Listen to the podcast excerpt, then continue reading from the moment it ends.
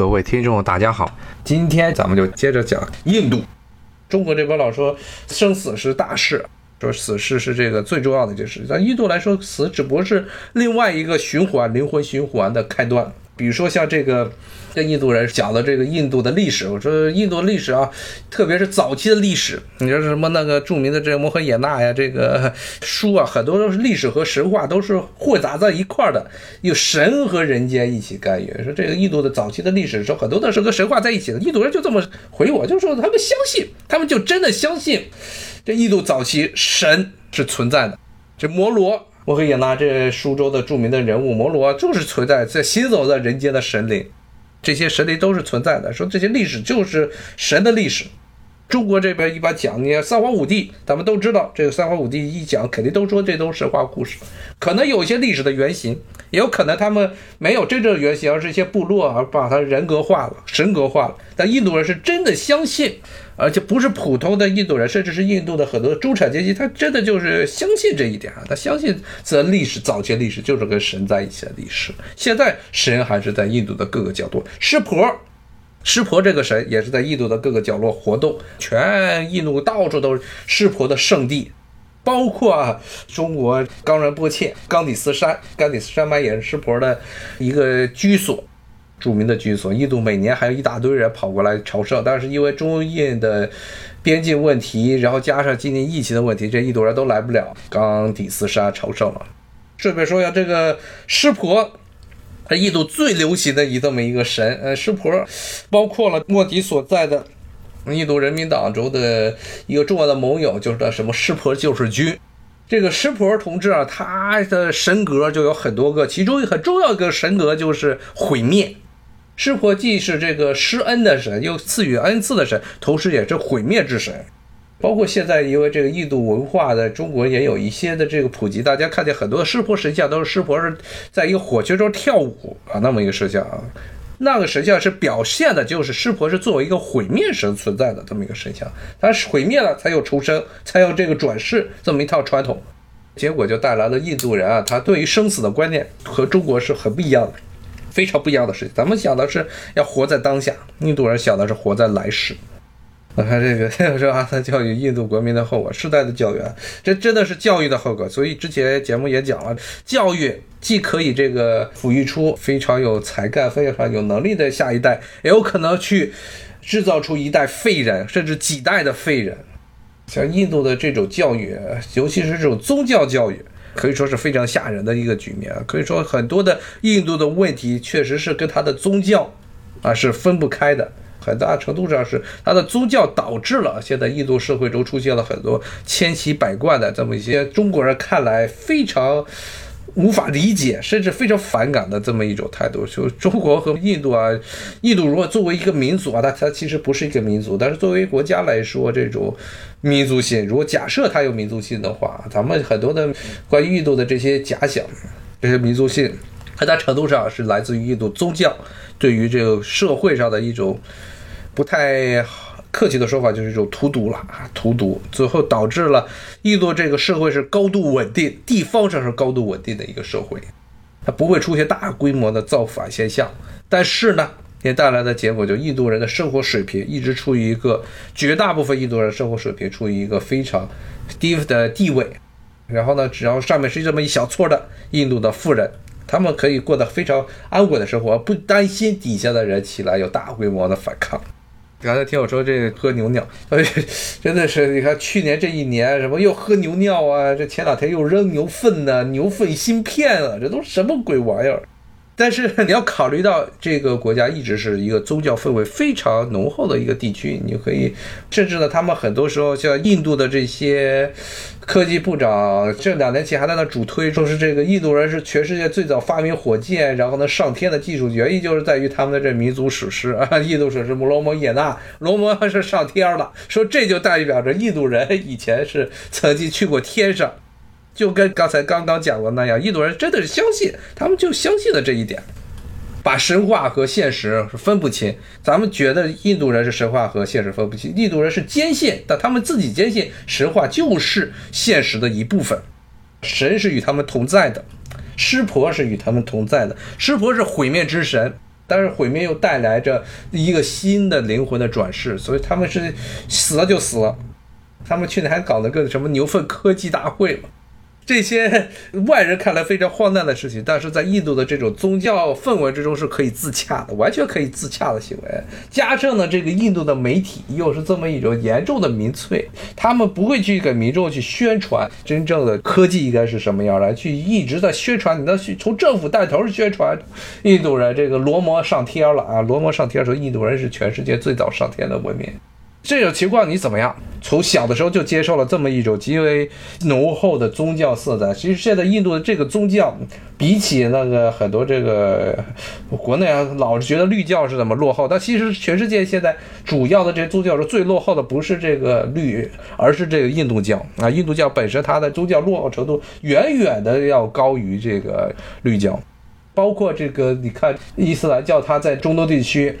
还是有一批的这个现代化的这些知识分子在努力的要改革自己国家，但是在印度你看见的是什么？是这个政府主动的去拥抱这些迷信的东西，对中国人嗤之以鼻的称之为迷信的东西，但印度却变成了显学。在这个中东地区，你宗教和世俗是有冲突、严重冲突的，但是在印度是世俗的这些势力是主动去拥抱宗教势力。所以说，这个印度教它本身啊，首先它不是一个统一的宗教，加上呢，它现在就算是把它当做统一的宗教来看，它的落后程度与现代生活之间的差距，都是远远的要这个落后于其他的那些宗教的，更别说在中国这样是一个完全的世俗化的国家。看，听我说一点，印度的这个义务教育就是一个笑话啊！印度的义务教育，印度一直宣传，包括国内好多这些大 V 都宣传印度有说一首这个义务教育，说而且是免费的义务教育，说比中国还好。中国不是还要收学杂费吗？好多地区，大部分地区除了一些偏少边穷地区是不收学杂费，但是呢，这个印度不一样啊！印度的一直宣传，但是就跟印度的所有的政府的言论一样，不要听他怎么说的，要看他怎么做的。他是说印度有宣传这个义务教育啊，这个而且印度确实是很多地方，你看这个地方整个镇上最好的建筑物基本上都是学校，但是呢，印度每年给公立学校的拨款基本上是非常可怜的一个数字。大部分的这些老师的素质，其实这也不光是印度了，倒不是直接应该完全归罪于印度宗教。当然，虽然印度宗教对于印度的这国民的知识水平、科学的这个教育程度，确实是造成了严重的负面的影响，但是呢，印度的这种教育的所谓的义务教育的这么一个落后性。这种现象并不光是印度独有的，也不是因为是仅仅是因为印度教造成的，而是绝大部分的发展中国家都是这么一个德行，就是他的这套义务教育，国家给钱了，也建了学校了，有了老师，但是后面怎么样？后面就不行了，没有持续性的发展，社会上并不尊重这老师，然后呢，国家给这个老师没有持续性的教育投资，没有持续性的投资，导致的结果就是老师的人数很少。有资质的老师的人数也很少，然后老师挣不到多少钱，然后就跟你瞎教，这是典型的发展中国家通病，都是这么一个德行。别说发展中国家了，包括这个像美国公立教育出现的事情，美国虽然每年的公立教育还是有大量的投资，但是公立学校和私立学校之间都出现了很严重的差距。原因其实也是因为公立的这种所谓的义务教育，它的地位是没有私立教育高。可能在印度这种地方。包括绝大部分的发展中国家都普遍存在现象，就是公立教育，你干了学校，学校是有了，然后学生嘛，而且印度的学生嘛，说实话，印度那些小学、中学那些学生穿的校服比中国的一塌糊涂的这些运动服要漂亮的多。但除了这个之外，老师就不行了，天天在那瞎教，最后教的结果是什么？就公立学校不行，师资力量太差。但从账面上来看。从明面上来看，你不管他这个老师的教的水平怎么样，从明面上来看，很多地区国家的这些学生都上小学了，甚至呢，最最荒诞的一点就是那个印度南方的喀拉克拉巴那个邦，它的这个 HDI 人类发展指数，甚至是高于中国的江南地区，甚至超过江苏和浙江。你可以想象这种例子吧？这个因为联合国搞的这 HDI 这个东西。人类发展指数的东西，一个非常重要的指标就是学生的人均的受教育年限。他不管你这受教育的质量如何，他是管你这受教育有多久时间。中国的这个受教育年限，可能现在呢，由于是以前的很多的老一辈的人的原因啊，现在的大部分年限好像是不到九年，是差不多六年、六七年。但是呢，在很多的大部分的像拉美地区，包括印度的这个喀拉邦，包括甚至少量的这些非洲国家，明面上它这个所谓的这教育年限都要高于中国的。这个是导致了现在中国的人均 HDI 一直都比很多的这个发展中国家要低，这是一个非常奇怪的现象。咱们老想着中国这经济这么发展，科技非常的。至少不能跟发达国家比啊！你从这个发展中国家比啊，还是领先的，甚至很多的这些产业，甚至是要超过发达国家的，在很多特定的领域，什么高铁呀、超高压输电呀，远远的超过这些发展中国家的。但是呢，这 HDR 就上不去。HDI 上不去，不是因为中国经济不行，不是因为城市的这个投资或者基础设施不行，不是因为人均寿命不行。中国的人均寿命，北上广这些城市人均寿命都已经直逼美国的平均寿命，甚至像上海的这个人均寿命是高于纽约的。但是呢，就这个 HDI，就是因为这个受教育年限，那这个受教育年限这个指标本来就非常的愚蠢。你受教育了，你的教育年限高，并不意味着你的这些人民的素质能提高。最典型的法例就是印度。你明面上政府说我这些学生教了八年九年，这卡拉克拉邦那个邦还是共产党执政，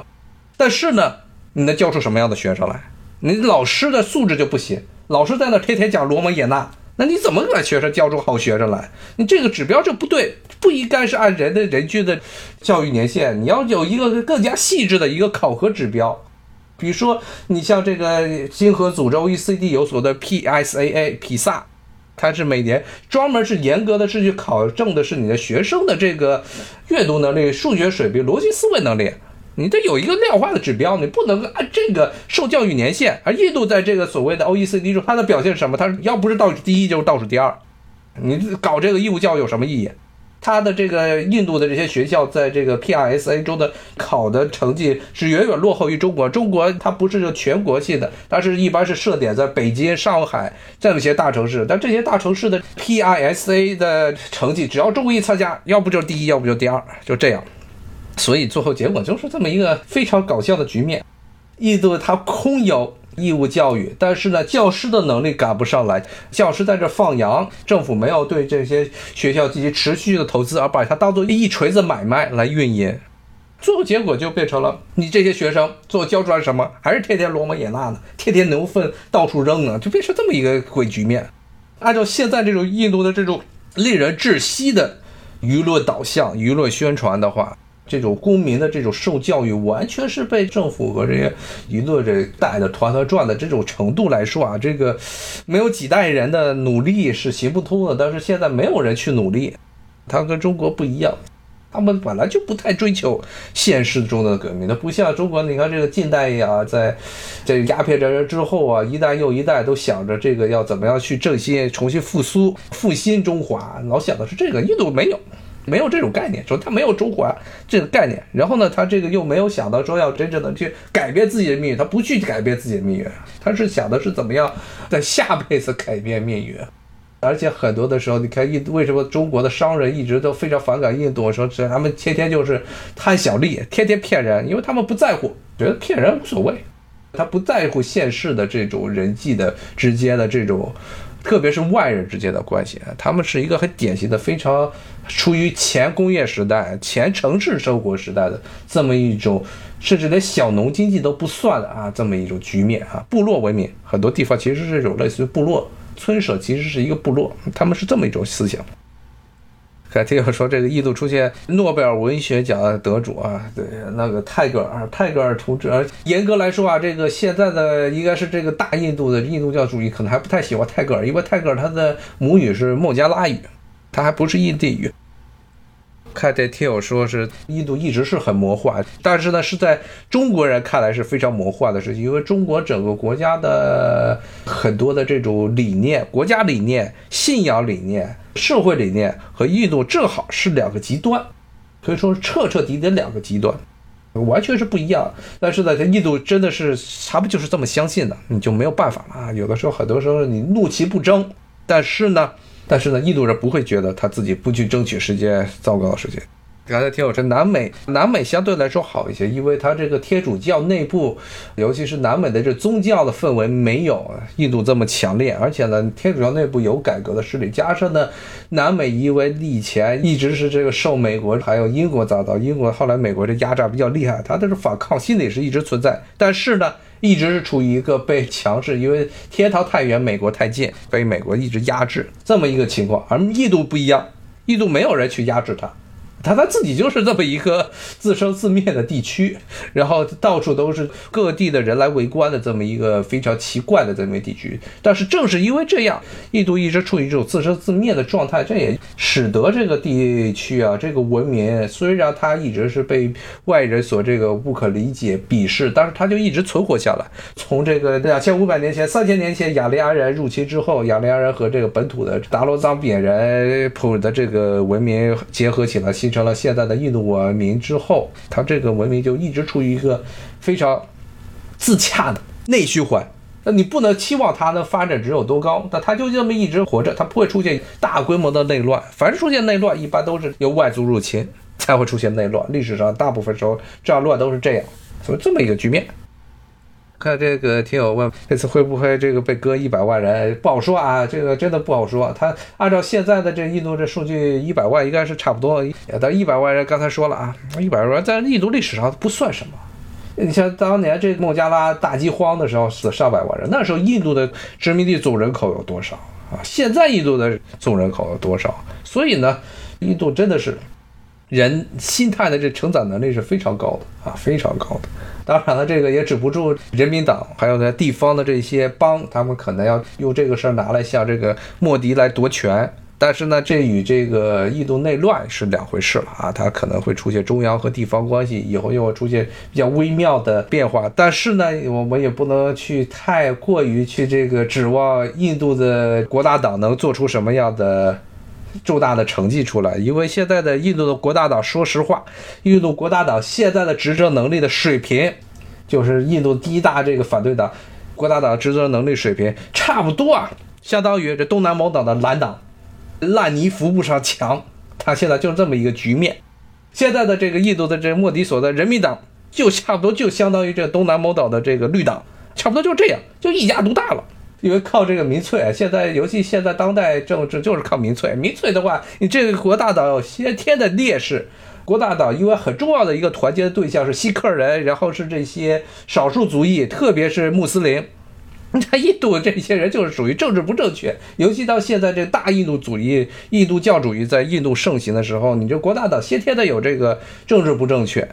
加上国大党，他本身这些人，他这个闹事儿、搞这个基层啊、组织性啊，你别看这个，就跟这东南某岛一样啊，就这个印度也是，你别看这个印度的这些地方是一片涣散，但是呢，这个人民党它的组织能力是要高出这个国大党好几个层次来的。国大党因为它里面这利益集团太多了，一堆乱七八糟的各种各样的这些人，全部都积攒在一起，就跟这个蓝党一样。但是人民党它相对来说，它的组织性要强得多。包括之前节目也讲过，印度的这个人民党，它的前身是一个叫国民服务队的东西啊。这个东西最早就是英国殖民时期出现的一个法西斯组织，莫迪原来也是在这个组织中干过干事的，是这么一个组织。所以你没办法跟国大党哥没办法跟人民党竞争。今天差不多讲讲这印度的情况啊，印度有可能会出现问题啊，但是呢，不要把它这个想的太过惨烈啊。印度一直从历史上就一直是这么一个状态，它一直就是这样，做好这个未雨绸缪也是应该的。最大的一个问题是，现在确实是印度它的情况啊，真的就是一个黑箱，外人看来是黑箱，他们自己觉得无所谓啊，就是这么样。好，谢谢大家收听，咱们下回再继续聊，谢谢，拜拜。